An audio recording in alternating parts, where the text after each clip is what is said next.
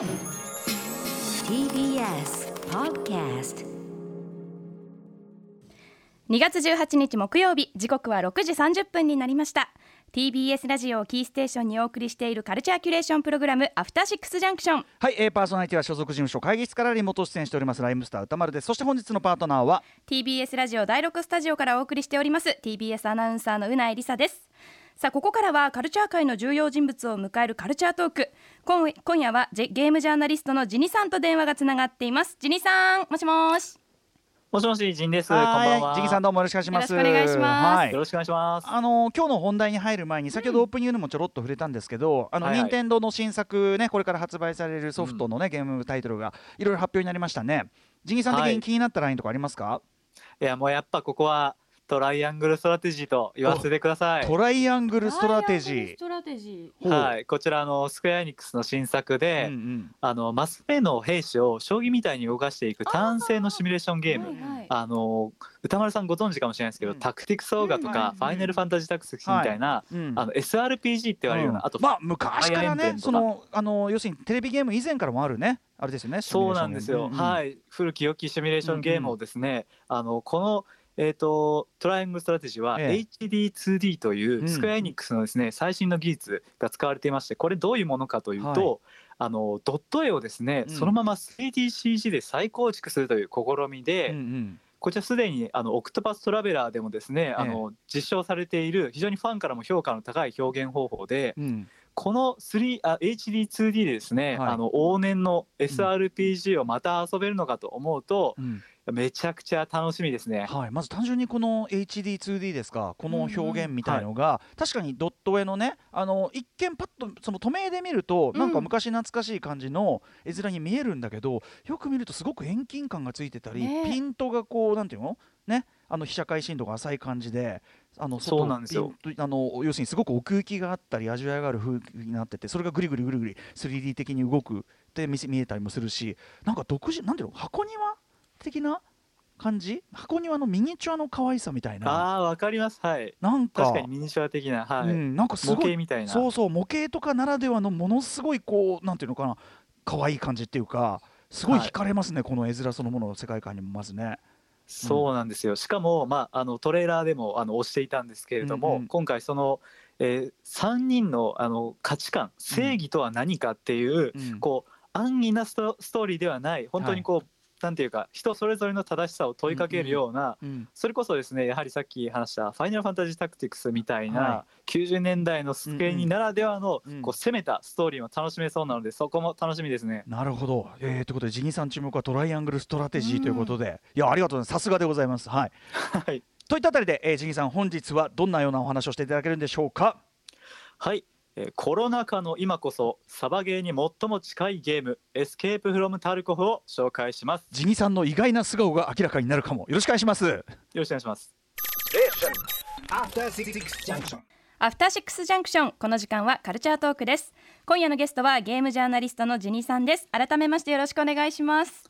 よろしくお願いします。はい、えー、ジギさんはですね、まあ、通常のねそのいわゆるゲームレビュー的なところにとどまらない例えば差別であるとか労働問題であるとか現実に起きている社会的なテーマとゲーム批評を合わせて語るゲームジャーナリストです。この番組では月1レギュラーとしてその時々で話題となっているゲームを紹介していただいております。ということで今日はエスケープフロムタルコフこれあのー三浦大知君がねめちゃめちゃハマっててずっとやってるなんてこと言ってましたけど改めてどんなゲームなのかうなえさんからご紹介お願いします。はい。エスケープフロムタルコフは、えーロシアのゲームスタジオバトルステイトゲームズが手掛けるパソコン用の FPS つまり主観視点のシューティングゲームでクローズドベータ版が、えー2017年から公開されています。つまりまだ商品化はされていない、ね。ということなんですね、まだベータ版ということです、プレイヤーは紛争状態となり封鎖されたロシアの架空の都市タルコフで命がけの物資漁りや敵対勢力との戦闘を行う兵士となり任務をこなしていきます。そして紛争の裏に潜む謎やタルコフに生きる人々の実態に触れていくというゲームです。はいということでジンさんはい、先ほど今ねあのうなぎさんから説明ありましたけどベータ版つまりテスト版なんですよまだね、2017年から公開中で、もう4年目になるけど、ずっとまだテスト版のままでも広く遊ばれてるっていうなかなか変わった感じですよね。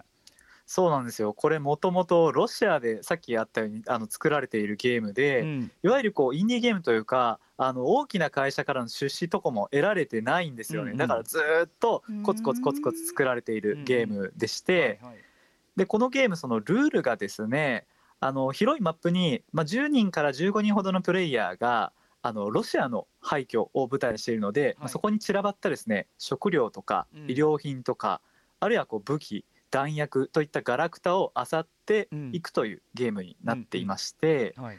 これだけだとですね、まあ、うないさんが今 YouTube などでやられている Apex Legends のようなはい。バトルアっぽいゲームに聞こえると思うんでそうですすけれども、ね。最近よくある感じに聞こえますけどね。うん。そうなんですよ。ところがこのゲーム決定的な違いとして勝ちという概念がそもそもないんですよ。うん。勝ちという概念がない、うん。はい、というのも本質がですねもうあのタイトルにもある通りエスケープつまり逃げることが目的なので、うん。廃墟で拾ったいろんなあの価値のある物資をですねそのままあの家に持ち帰ってうん。それをですね売りさばいたお金で、まあ、食べていくというサバイバル MMO ゲームなんですよね。人を殺すのが目的じゃなくて、っうん。ていうそうことなんだですね、うんうんうん。はい、もちろん他のプレイヤーがあの例えば軍事基地みたいにいい物資がたくさん揃っているところだと当然殺し合いになることはあるんですけれども、それが目的ではない。目的ではないんですよね。うんうんでさらにこのゲームあの最近あの、まあ、ベータ版とあったようにずっとアップデートが重ねられてもうどんどんどんどん面白くなっている上にですねうんはい。最近さらに日本語パッチが実装されたことでですね、あのこのアトロクにも出演された釈迦さんのようなストリーマーを中心にうん。かなり今日本でも流行してるんですよね、そうか。なのでちょっとぜひ今、うんうん。はい、紹介させてほしいなと。いう感じできました。さらに日本でもこう親しまれやすくなってはきたんだ。とはいえなかなかやるのにねちょっとハードルが高いところもあるけども。で、はい。これ実際ジニーさんあの、はい。タルコフならではのこのすごいポイントっていうのはどこでしょうか？そうですね、まあ、まさに最初話したようにこのゲームあのあっていうか今私実はあのこれ歌丸さんの前で話すの恐縮なんですけれども、私かなりあのミリタリー大好きオタク、うん。ミリオタでして、ええ。特にエアガンを集めてサバゲーに行ったりなんかも実こはれ初めてきジニーさんそんなこと言って 初めて聞きましたよ。はい、実はもう大好きで、はい、銃とかも大好きで。うんうんところが今あのもう歌丸さんだったらもう本当にもう胸を痛められてると思うんですけど、ええ。今コロナ禍で、うんうん。なかなかサバゲーってね、うん。できる環境じゃないじゃないですか。僕自身はね僕自身あんまサバゲー派ではないんですよ。もうすごい、はい。すごいオールドなあのガンオタなんでなんですけどまああ確かにそうですよね。そううんうんうん。はい、はい。いやそうなんですよね、まあ、私も正直もうみどっちかというと銃が大好き派なんですけど、うんうん。まあ、サバゲーもやりたいなって思ってる時に、うんうん。あのーなかなかね今いくら今のゲームがリアルといえど、はい。サバゲーとは全然違うなと思ってる時に、うんうん。このタルコフをプレイしてですね、はい。これだとこれだったらまあ98%はサバゲーと言っていいだろうというぐらい納得のいくサバゲうんうん。ーゲーが出たんですよ。なるほどなるほど。どのあたりがすごいサバゲーまんま感が出るあたりなんですか？そもそもあのリアルな銃を使うということなら「コール・オブ・デューティ」みたいな今、うん。いろんなゲームがあると思うんですが、うん。ええ僕そもそもサバゲーの魅力って何だろうって考えた時にですね、うんうんやっぱりこれ、まあ、まさに宇多丸さんがさっき、まあ、ガンマニアっておっしゃってたから分かると思う、分かっていただけると思うんですけど、ええ自分のお金で汗水であの、働いて稼いだお金ではい。一応ねあの3万円とか5万円とかする銃を買って、うん。それをさらにまたお金をかけて、はい。なんかスコープとかパーツを買って、うんうん。自分だけの銃自分が一番かっこいいと思う銃をカスタマイズしていくっていう,、んんんん。ある種これは自己表現だと思うんですよ。なるほどなるほど。特にサバゲーはその色強いかもしれないですね。そうなんですよね、うんうんうん。それをさらにサバゲーで他のあの同じような銃銃が好きな仲間とですね見せびらかしたり、それでさらに競技をしていく、うんうん。戦っていくっていうところはですね、はい。あのなんていうか自己表現ならではのこうぶつかり合いみたいなところが僕はあると思うんですけれど、今回は俺がこれで勝負するぞみたいな。そうなんですよ、うんうん苦労して買った銃で勝負するっていう喜びがあると思うんですけど、ゲームはですね、はい。やっぱり、まあ、銃が最初からある程度使えたりしますし、ええええカスタマイズの幅もあくまでまあゲーム相応にしかできないようにはなっているんで。すよね。うんうんはい一方でこのタルコフあの銃がですねあのもうバレルとか機関部とかですね全てバラバラの状態で買うことが可能でして、うんうんうんアタッチメントの数とかも含めると、うん本当に銃はですね同じ AK47 みたいな銃でもうんうん全然違うカスタマイズになるんですよ。なるほどなるほど。ほとんど非常にカスタマイズの結幅がはい構一から組めるというか。うーん。まあそうなんですそうなんです。もう全てのパーツを自分好みに吟味してうん。カスタマイズすることができますし、はい。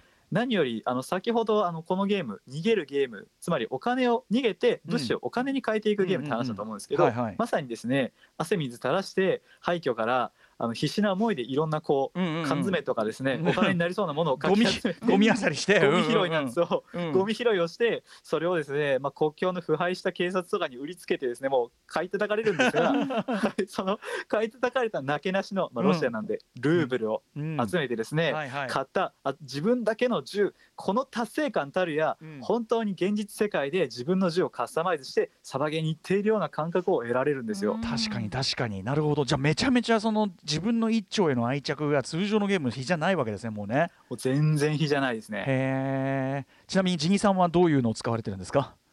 いやこれね、ま、実はあの歌丸さんに事前に資料としてお送りしたのがあると思うんですが、この A- やはり AK 型のやつとはい、うん。そうですね。やはりまあ私正直銃は、まあ、かなり平等にめでるタイプですが、ねえ。木製の銃が大好きおで。おあそうなんだ。ストック的にとかね、うん。そうですね、まあ、正直プラスチックとかポリマーは邪道っていう考えなんですけれどそっちだ。うんうんはいそっちそっちなんですよ。うんうんうん。鉄と木がやっぱ一番至高だと思っていて、中でも、まあ、ここタルコフロシアなので、やはりロシアといえば100年以上戦い抜いた名銃モシンナガンなんかもうシンナガン使ってスナイスナイピングしてるんですねじゃあね。そうなんですよもうはいシビ自分が。ーな。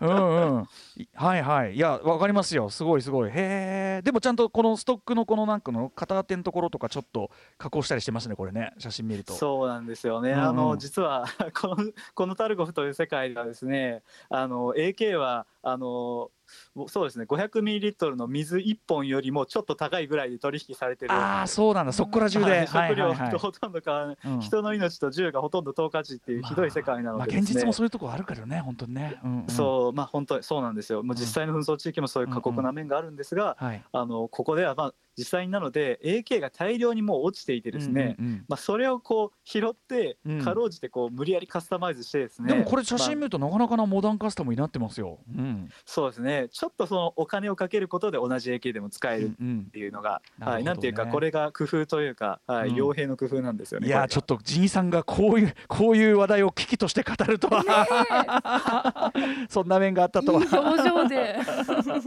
ねえなるほどなるほど。じゃあすごく愛着が湧く自分だけの一丁っていうのがまずあると。うん、そうですね。はい。もうここは本当にあの特にまあロシアなので AK シリーズに至っては、あの AK47 も74もうん。100シリーズも、あの多分 AK って名の付くだけで20丁ぐらいあるんで、うんうん。まあ普通の人だったら何が違うんだうんうんうんってなっちゃうと思うんですけど、あのあの西キットマンズみたい西側諸国のそういうのとかも手手に入れようと思えば生きれられるんですか？もちろんでございまうす。んなるほどなるほど。ただし西側の銃はあの当然このロシアにおいては高価な、ね。性能ではあるけど高価な銃になっている。かそうか。はい、いうことで ただこのゲームですね実はは一個、あの驚くべき、うん。下手するとサバゲーを超えるんじゃないかという、うんうん。僕ポイントがありまして、はいはいはい。これが先ほども言ったようにあのお金をね汗水垂らしてお金をかけて作った自分だけの銃がですね、うん。他のプレイヤーに倒されてしまうと、うん。その場に落としてしまって、うんななんだったらそのプレイヤーあの倒したプレイヤーが奪っていくことがあるんですよ。えつまりその普通のゲームでね、まあ、もしその一旦こう、まあやられちゃったとしても、まあ、なんかこう、何かがこう得点的なの的なのが減るとかペナルティーはあるけど、うん、全奪われ、全ロストです。はい。まあ、実際の戦いでねもちろん倒れたり死んじゃったりしたらそれを奪われるかもしれないけど、当然です。はい。当然です。でもさサバゲでさ、愛はい。サバゲで自分の愛情かけて戦うなんてするわけないじゃん。いやもう誰もそんなことになったらサバゲーやらないと思いますよ。そうですよ。10万円かけた銃が負けた瞬間、あじゃあもらうねってって言っていうか本当との本当の争いが始まっちゃうよ。もう本当の争い。なんつうねここ紛争地域なので、ええ。本当にあの10万ルーブル20万ルーブルかけて作った自分だけの M4 がですね、うん。わけのわからない ID のプレイヤーに奪われた挙句ですね、うんうんもう要は自分の武器も当然そこでなくしてるという、ええ。もう多分オンラインゲーム史上最強レベルのストレスが身に降りかかってくる怖すぎでしょ。怖すぎだよそんなの。うたまんないんですね。まあ本当にもう二度とやらねえぞこのゲームってなるシーンがなるでしちょょくちょくあって。なるでしはい。ょうん。ただですねこれ言い換えると、うん。他のプレイヤーを倒したら奪えちゃうんですよね。悪い顔してる。ジギさんが今まで見たことない悪い顔してる。いやこれがですね さっき言った自己表現にも実はつながっていてですね、うんうん。うん他のプレイヤーを倒して奪うじゃないですか、はいはい。そしたらその銃がですねこうショットガンにスコープをつけてるとか、うんうん。あるいはさっき言ったようにモシンナーガンみたいなちょっと高風な装備をしているとか、ん要するにその人の好みとなるはいはい銃、はい。カスタマイズがですね、うんうん。こう決して一つも被らぬことなく、その人ならではの銃っていうのがこう奪った時に伝わってくるんですよ、まだぬくもりが残ってると、なんかこれってすごいいびつなんですけど、ものすごく相手のこう、何どんな銃が好きなのっていううん気持ちとかはい。思い入れがぐっと伝わってくるし、伝わってくるからこそ絶対てめえに奪われてたまるかという熱い気持ちも湧いてくるという、だから本当そうにいう魅力が。倒したやつの、本当に倒した相手の形見を戦利品として持ってるみたいなそうなんですよ。なんかそんな感じですね聞いてるとね。そうなんですよ。そいつの思いを受け継いでいくっていうことが、はい、できまして。はあちなみにこのゲームあの一応協力プレイもありまして、友達と一緒に出撃するということもできますので、はい。あのちょっとさすがにそれ怖すぎだろうと思う方はですね、うんぜひお友達を誘ってこの地獄にあの片足突っ込んでいただければなと。っとですねでも。協力プレーでもチームごと負けたら取られるとか取られちゃうとかないんですか？あはい全部取られますしそうなった時にですね友達に「お前のせいで取られたじゃねえか」みたいな。えー、でも確かにゲームにおけるストレスとかってもちろんその快感っていうかねその達成感みたいなのとは裏返しだから、はいやっぱりこはの史上最強最強っていうのは凶悪と書かせていきますけど史上最強レベルの高ストレスもやっぱり魅力のうちなんですねじゃあね。そうですね。やっぱこれはもうギャンブルに近いですね。やっぱり奪うか奪われるかっていうのは、やっぱうんうん。僕思うのが普通のゲームってオンラインゲームなんですけど、うんうん。あの正直今のこう e スポーツ的なゲームってちょっと味気ないなって思う瞬間がありまして、あー。まあ、ちょっとその逆にそのある意味意図的にそこはそのなんていうの脱臭してるっていうかね。その遺そうなんですよ遺そうなんですよ。遺恨を残さないようにしてるとこありますよね。はい遺恨を残さないように、うん。そう。するとどうなるかっていうとこうせっかくオンラインゲームで人同士があの同じねオンラインの空間に集まってうんうん何かをするってすごい、まあ、奇跡的な本当うんうん。ハイテクな状態なのに、うん。あの結局他人ってなんだろう人間性をあまり感じなくなっていくんですよね。うんうんうんうん。まあ、本当にこうすぐ殺してすぐ復活して、でまたすぐ殺す殺し殺されるっていう状態になると本当にもうさっき自分を殺した相手の名前とかうんうん絶対覚えないじゃないですか、でもこのゲームだったらあの自分を殺したやつの名前がしっかり画面のど真ん中に出てくるんですよ、死んだ後に。もうこいつ絶対許さねえぞみたいな話めちゃくちゃ湧き上がるしでうんうん。もそれってすごい人間味だと思っていそうてか確かにはい、そこにあのまさに自分の気持ちを込めた銃を奪ったり奪われたりするっていう自己表現が奪ったり奪われたりするって中で、うん。こうとてつもなくですね、うん。人の存在っていうのをうん今のオンラインゲームには珍しいぐらい感じることができるというのも僕はタルコフですごいいいなと思うポイントなんですよ。なるほどね。いやーその実際にやるとなるのは勇気いるけどもでも確かにご説明聞くとなるほどなってのはありますねやっぱね。う。ん。へはい。ー本当に緊張感を感じられる珍しいなんかそこまでの緊張感感じられるのってゲーム体験としてなかなかうん突き詰められてんなっていう感じしますよね。いやもうすごい緊張ですよもう本当に僕結構このゲーム正直あのハマりすぎて800時間ぐらいやってるんですけどもうやってると本当いまだに心臓破裂しそう急に隣で銃声パーンってかすめた時に「うん。おお何何?」ってなってうん。ガタガタガタってなって、うんうんうんうん。もうハマりすぎてる時はあの日常生活でグレネードが転がってくる音とか幻聴で聞こえてくる。それもう PTSD じゃない。もうもうやってる人はあのうん。みんな PTSD になるでもさやっぱりそのこれもさ、だから逆逆説的にというかね今のゲームが、まあ、僕がこういろいろやってるのも含めて、まあ、宇多丸さんやってるのはい。エイペックスとか、はい。まあ、あ言っちゃえばさその銃とか撃ち合ったりやったりや、うん。取ったり取られたりしてる割にはそういうのが軽いけど、まあそうですね。ねでもはい。やっぱり現実の実際はそういう簡単なもんじゃないそうでし、すね。なんかそういうのにも近くてね。うんうん。うんっていうのは。そうですね。んうん。はい、このゲームそのさっきあのゲームあの集めた物資を売るっていう話をしたと思うんですけど、ええ。実はこのゲームストーリーもかなりよく作られていてはい、実はその売る相手がですねあの国連軍だったりする、国連軍のあの下士官がいたりして、うんうんうんなんでそいつが武器を売ってるのかっていうと要するにあの給料が少なすぎるから小銭稼ぎで銃を横流ししてるんですよね、国連軍の兵士が。うんうんなんかもうでもそれってもう彼らには彼らのやっぱ苦労があって、うん。で同時にこの紛争地域っていうのが国連ではもうどうしようもできていないっていうのがうん。やっぱ現実にもやっぱあると思うんで、はい。そういうですね現実の紛争地域に本当に起こり得るうん。厳しさみたいなものもうんただ楽しいだけじゃなくて伝えるっていうところが、うん。あのすごい感じ取れるんですよね。なるほどねそうかじゃあそういうテーマ的なところもちゃんとしてるし、ねはいとと同時にやっぱり自分だけの一丁を作り上げるこうどうだい俺の銃っていうそういう感じの楽しみもあるわけだもんね。そうですねはい。そうかそうか。いやーでもちょっと今日はそのねタルコフ確かに魅力の部分ちょっと僕も分かりきってなかったのが、うんうんうん今日ジギさんの説明ですごい分かったしそしてジギさんの新たな一面。ねいやえいや本当わかったし大したもんじゃないですけどちょっとじゃあは今度10段切でもしましょうこれはやっぱり別個の場で。い、いやもうぜひぜひ。いや歌丸さんは正直ぜひこのゲームね触れえてみて歌ほしいんですよ丸さんハマりねそうじゃないですかいやでも俺その俺その高ストレスゲームはやっぱ基本的には避けがちなえそうのでですか。結構やってるじゃないいですか。や俺はやっぱちょいバカちょいバカ CPU にたと戯れるっていうのが俺の真骨頂なんで。なんか歌丸さんってこうスピード感があるガチャガチャしたオンラインゲームとかってそんなにお好きじゃないかなって感じはするんですけど、うんうんうん。タルコフみたいにもう愛獣を極めに極め、慎重に敵と戦うっていうゲームすごく好まあね。きそうだな、家から出ない可能性あるけどね。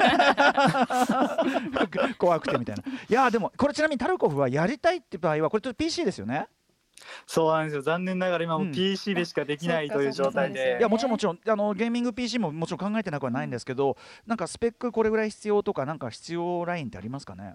そうですね。まあえーとまあ、ゲーミング PC であればあのタワーのやつで10万ちょいぐらい出せば、あの動くかな、まあ、理想を言えば15万あわよくば20万とか言っちゃいいんですけど、うんうんまあ上見たらねきりないけども、うんうんうん。はい。まあまあまあ2017年なんで、うん。もうめちゃくちゃ重くてどうしようもないってほどではないです。うんうんうんはい、なので比較的、はい、トライしやすいゲームかと思います。わかりましたいやーということででもなんかすごい勉強にもなったし面白かったちょっと今日はまたいつもと違う面白みがありましたよジギさん。今後もぜひよろしくお願いします。はいもちろんです、えー、ジニさんからお知らせ事などありますか？あえっ、とそのさっきのタルコフの記事もえっ、とノートで書いていますので、うん。よければそちらも読んでいただけると幸いです。はい。あのハマりっぷりもほどほどに 社会生活に止められないで、はい。えー、本日のゲストはゲームジャーナリストジギさんでした。ありがとうございました。ありがとうございました。ありがとうございました。さあ明日のこの時間は歌丸さんが最新映画を評論するムービーウォッチメンです明日はですねこのあの公募企画でグランプリを取ったあれの、ね、実写映画で渡辺良平監督土屋太鳳さん田中圭さん主演のサスペンス「哀愁シンデレラ」を評論します After the junction.